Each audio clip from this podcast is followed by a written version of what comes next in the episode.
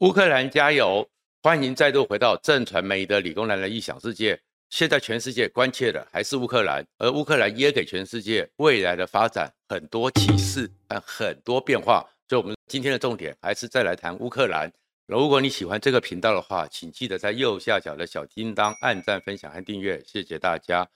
在最近谈到乌克兰的时候呢，有一个城市全世界越来越熟了，以前可能只是隐隐约约的听到。现在非常熟悉这个城市，就叫做基辅。而这个基辅呢，也让全世界看到傻眼，唤醒了大家一个记忆。这个基辅这个城市，它其实在战史上就是非常有名的一个战一个都市。它是一场有一句话叫做“赢得了一场战役，却失掉了整个战争”，其实就是发生在二战期间的基辅。八十年前的基辅就是这样一个。非常难进攻，就算你最后打下来，赢得了这场战役，但是你这个国家会失去这场战争。所以普丁呢，原来预计三天就要拿下基辅，现在他发现他正在犯当年跟希特勒一样的一个错误。基辅他在全世界一个影响上都有他举足轻重的地位。当时呢，其实基辅呢真的是非常难打，而且难打的时候呢，在二战的时候。我们知道说希特勒呢是最早发明所谓闪电战的一个国家，所以他闪电战的战法，他的整个将军呢叫做古德里安，就是闪电战之父。在这个闪电战里面呢，飞机快速的轰炸，火炮坦克急速的挺进，一下子短短的时间里面，几乎西欧、北欧、波兰、法国、比利时都被希特勒拿下来了。志得意满的希特勒突然之间。因为他打英国要渡英吉利海峡有困难，所以他突然之间呢就定了一个叫做巴巴罗萨这个计划。巴巴罗萨这个计划呢，就反过头来向东边打，要去进攻基辅，拿下俄罗斯，建立他第三帝国。他根据他在整个前一两年在整个欧洲的经验，他会认为说，闪电战争也很快的就可以攻下基辅，直进莫斯科，然后就统治了俄罗斯，这个苏联。第一个横跨欧亚大陆，人类史上比成吉思汗还大，包含西伯利亚的这个欧亚大陆的帝国就会形成。但是希特勒就是受困在基辅。当时的时候，整个情况呢也差不多是这样子。希特勒呢，因为当时波兰呢什么都已经被希特勒拿下来了，所以现在基辅我们就看到整个俄罗斯六十四公里长蛇那个西北边，希特勒军队很快的逼近。然后在南边这边，西南边这边呢，就跟现在俄罗斯一样，一直打不进去。所以当时整个古德里安呢，动用了五个集团军，将近百万，数万辆的坦克、火炮数十万，然后飞机两千多架，开始进攻基辅。就在西南边这边呢，竟然没想到碰到基辅顽强的抵抗，顽强的抵抗里面，史达林呢。本来呢，很多俄罗斯的人，当时的苏联人就说，基辅看起来呢不好守，不如把它撤退，然后全部的退到后面再来决战，放弃基辅。但是史达林那个时候面对反侵略的时候，虽然现在俄罗斯是侵略者，当时他们是被侵略者，就跟泽伦斯基一样，绝对不退，绝对要守住基辅，下令动员总动员。所以最后呢，有。百万的苏联军队，包含人民，保卫基辅，所以基辅就成了一场二战时候欧陆战场里面最大的围歼战。整个希特勒动员了将近一百二十万，甚至有资料说是两百万的军队包围了基辅，而苏联呢，在基辅这边为了保护基辅，跟着乌克兰人一起去挺在这边，硬挺住。最后这场战争打了四十几天，基辅被拿下来了。但是这个四十几天打下来的一个情况里面，就是在现在俄罗斯军队在整个基辅西南那边，就是无法过去整个合围，因为这个地方西南边呢，当时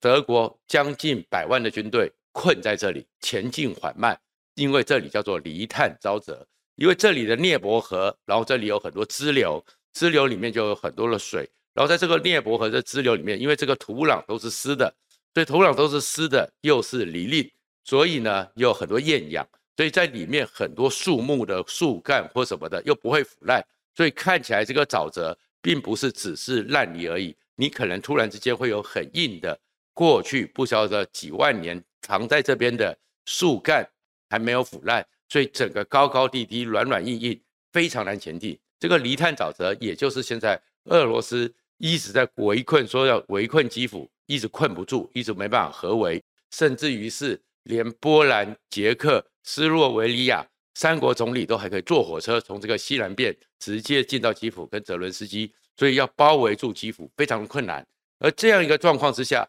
整个本来是西方全世界不知道怎么应付的闪电战，在这里碰到了阻碍。当时就是现在泽伦斯基保卫基辅、保卫乌克兰，也是从俄罗斯斯大林所学到的状况，用时间换取空间，因为基辅挺了四十几天。所以，史达林就可以在西伯利亚这些各个地方，俄罗斯、苏联的其他部分调军队进入莫斯科。所以，最后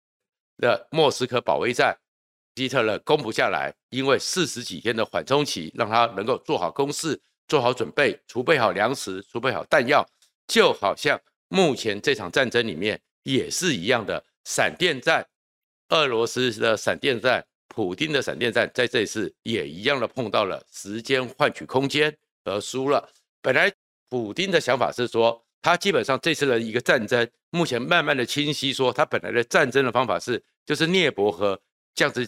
上来之后直接切下来，所以他从乌东顿巴斯那两个共和国，然后打下马利坡，打下马利坡之后，连接亚速海，连接亚速海之后，再往西南走，连接克里米亚，然后这整个区域站起来之后呢，就是俄罗斯的一个克里米亚走廊，乌东到克里米亚，它就横行无阻，它就可以将来它的实力，它的整个补给或者是海运就可以连接到黑海。所以他当时的时候，他的目标就是乌东，就是要打通这个克里米亚走廊。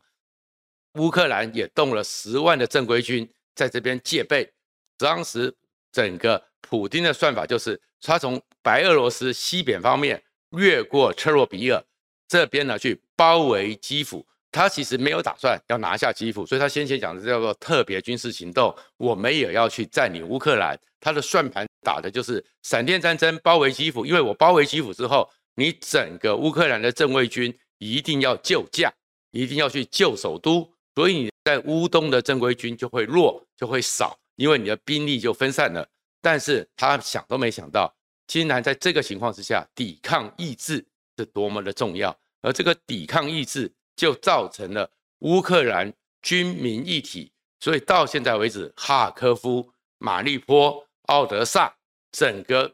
俄罗斯的军队都拿不下来，就跟当年的古德里安一样，闪电战变成离招战，最后拖得越久，人家的准备功夫越强，所以现在你会看到泽伦斯基还可以好整以暇的跟美国做视讯的演说。跟德国、跟欧盟做视讯演说，跟加拿大现在也要跟日本正在安排视讯演说，争取全世界的支持，然后全世界的武器、全世界的装备源源不绝的去相挺，这个时候形成一个长期的离招战，而这个离招战里面，大家都看得出来，最后就算普丁的火力完全灭绝人性，你看他现在已经是攻击住宅区、攻击公车站、攻击医院，就算你最后。打下基辅，但是你恐怕这场长期的战争，俄罗斯就输了，因为光经济制裁，大家都已经看到，俄罗斯普丁已经会整个落后了三十年，整个俄罗斯被经济上又打垮了，要重新成为世界上的威胁，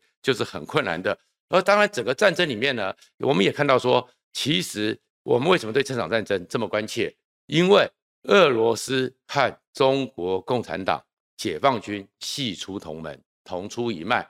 过去从习近平开始改变了邓小平的永不称霸、韬光养晦，到了江泽民关公不射箭，或者是胡锦涛这个用和平慢慢的来这样的一个态度。习近平上来之后，不断的要加速武统台湾，加速威胁台湾，又抄的就是俄罗斯克里米亚、乔治亚的经验，所以天天在攻击绕台。天天在我们旁边军演，然后都号称三天拿下台湾，直接斩首，直接进关渡平原，直接拿下台北。现在完全不行。而这里面你也可以看到，从俄罗斯的军队他的一个战场上的实况，我们也可以去推估，因为系出同源，这个而且就是跟俄罗斯紧密合作的中国解放军，恐怕你真要想打台湾的时候，也就是美国太平洋司令部空军总司令在十六号接受媒体访问的时候讲的，你会比俄罗斯进乌克兰得到更惨痛的代价，因为这里还有更复杂的地形——台湾海峡。首先，俄罗斯军队出了什么状况呢？第一个呢，美国呢，CIA 就特别的一个前局长就出来想说，其实他们看到了几个重大的缺失，在现在战场上里面几乎都是不合格。第一个呢，通讯战术的一个管制上完全的不合格，所以他们的资料链是断链的，他们的整个领导，他们就不是像美军，像全世界，像我们这种民主国家。是一个资料链共享、资讯共享、战场透明化这样一个训练和操作，他们是非常的集中管理，而这集中管理之下呢，就有点像当年蒋介石在大陆上所犯的错误，一切都要由那个蒋总司令办公室才能够下令，所以在徐蚌会战、在辽沈会战，甚至在南京保卫战里面，军队应变不及，军变的联系。都变成只有一个单向的向上联系，没有横向的紧密合作，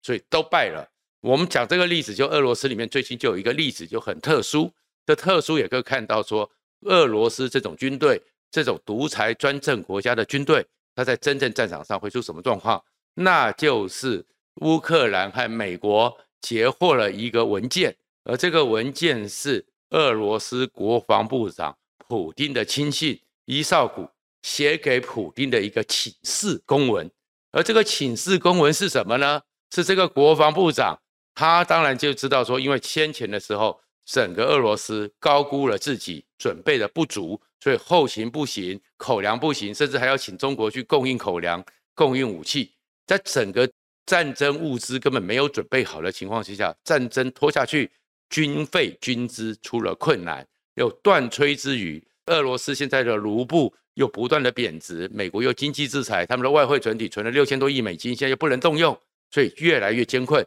他就说乌克兰有很多的森林，请示普丁会不会允许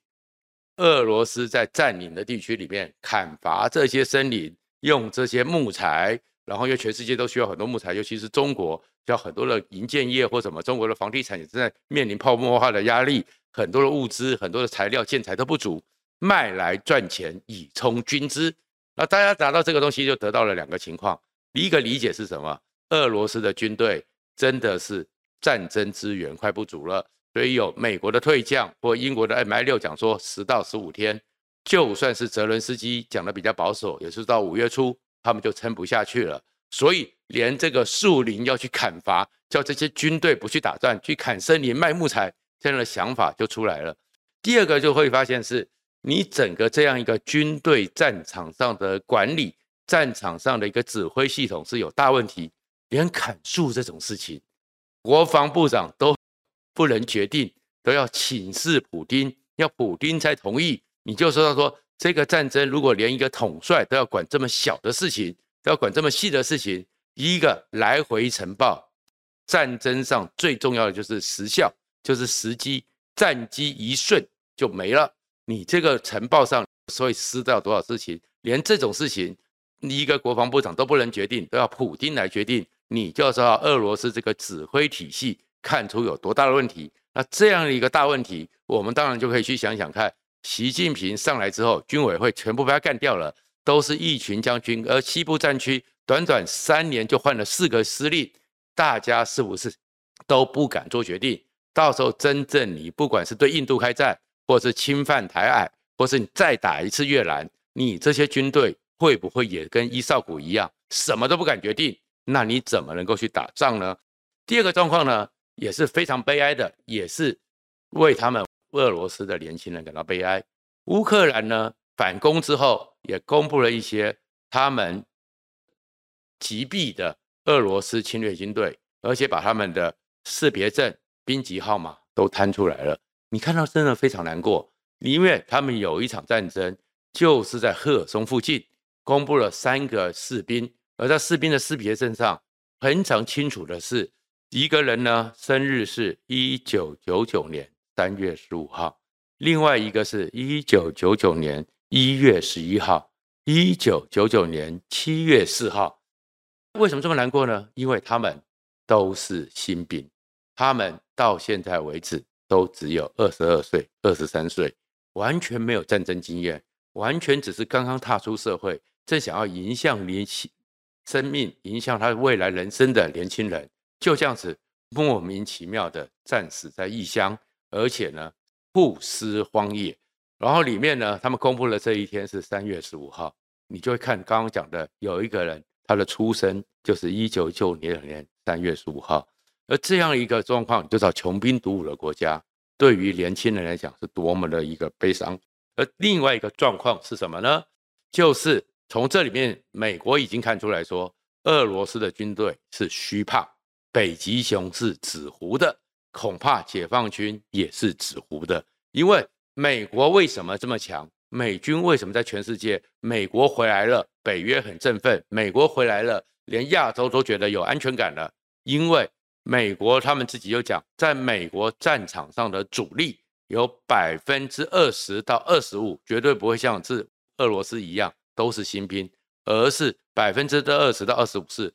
非常具有战场实务经验，而且独当一面的资深士官，例如我们看过的兰坡这样的人是美军的骨干，所以美国一定会有培养扶植这样的骨干在战场上。所以就算是你带着新兵，他也会保护好新兵，也会指导好新兵，让这些新兵慢慢的有一个战力。所以你看美国呢，短短的几场战争里面，像俄罗斯现在呢，才一下子。进到乌克兰就死伤上万人，但是美国在阿富汗、在伊拉克打了二十年，当然我们不要扣掉后面被恐怖攻击，实物战争上大战里面死伤从来没有破千人，你就知道一个好的国家，一个关心人民的民主开放社会，对人命是多么的珍惜，而且为了珍惜这个人命，当然也会好好的训练好他的战争资源，这里面差别。然后在这一个情况之下呢，又看到了就是我们讲说这件事情，这些战争情况跟台湾有什么关系呢？我们台湾呢，就从这里面就知道说，其实习近平也是纸老虎，在俄罗斯联邦安全局，就是 KGB 的后面改过来的叫联邦安全局，先前有一份秘密的分析报告被英国截获，说整个普丁真的原来只打算说，以为说。他到了军队出去之后，乌克兰会拿着鲜花欢迎这些军队，三天就可以拿下乌克兰，这样一个错误的资讯。还有一份资讯是说，其实联邦安全局再分析一份报告出来，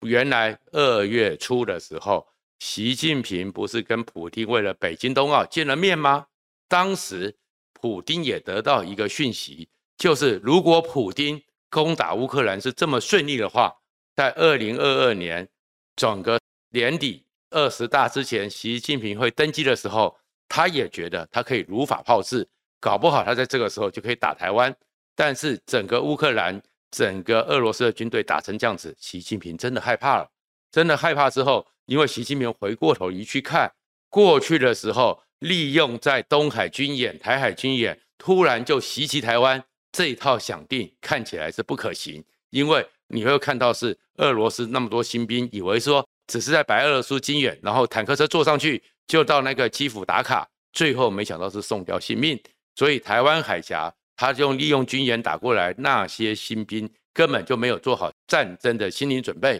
他们敢打吗？他们能打吗？被习近平吓到了。第二个情况是，再过来的时候，他们也会发现，像俄罗斯，它的飞弹，尤其是伊斯坎德尔，它的弹头都是五百公斤重，比我们当时打到厦门。一颗就把那个一条街给毁掉的，像那样的八寸榴都重了四倍以上，这样的弹药防空笼炸也打了一千多枚，结果乌克兰还是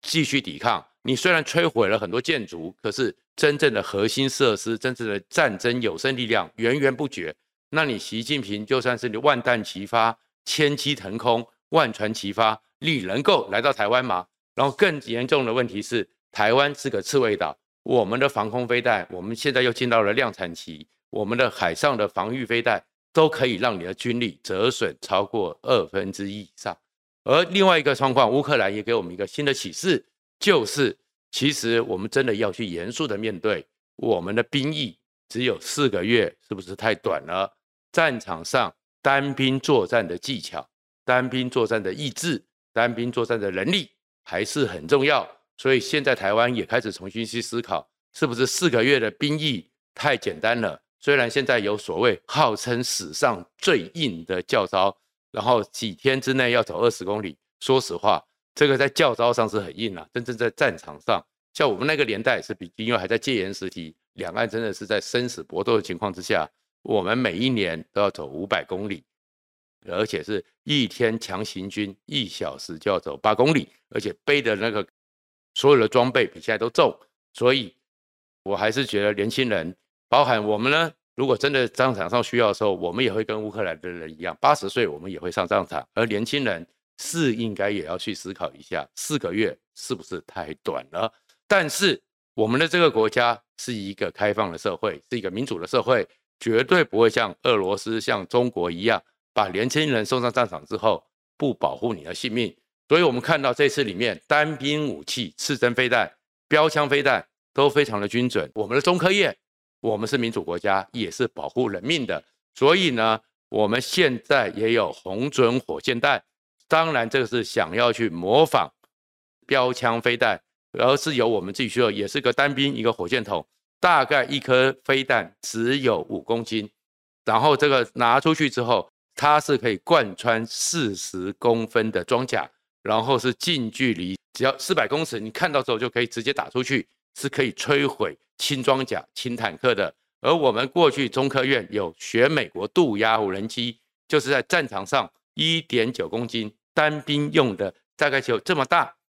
的一个无人机，飞上去之后可以标定对方目标，我们再也不需要前进观测官爬到前面去，然后冒生命和炮火的危险。数据传回来之后，我们的榴弹。我们的火箭筒就可以打过去，然后现在我呢也看到这个状况，从土耳其的无人机，装甲战争到乌克兰，现在的红雀小无人机目前正在改装成为叫火红雀，上面装有弹药，也可以协助我们的单兵在战场上，你不用亲冒火石，你就可以透过这些无人机帮你侦测目标，甚至于这无人机就可以当神风特攻队把对方给击毁，所以。我们当然不希望有战争，但是能战才能和。你真的就要有一个绝对，你来侵犯我，你会冒出你不可负担的代价，你才不敢战争。保卫台湾还是要靠我们有坚定的抗战意志和我们有坚实的国防准备。谢谢大家。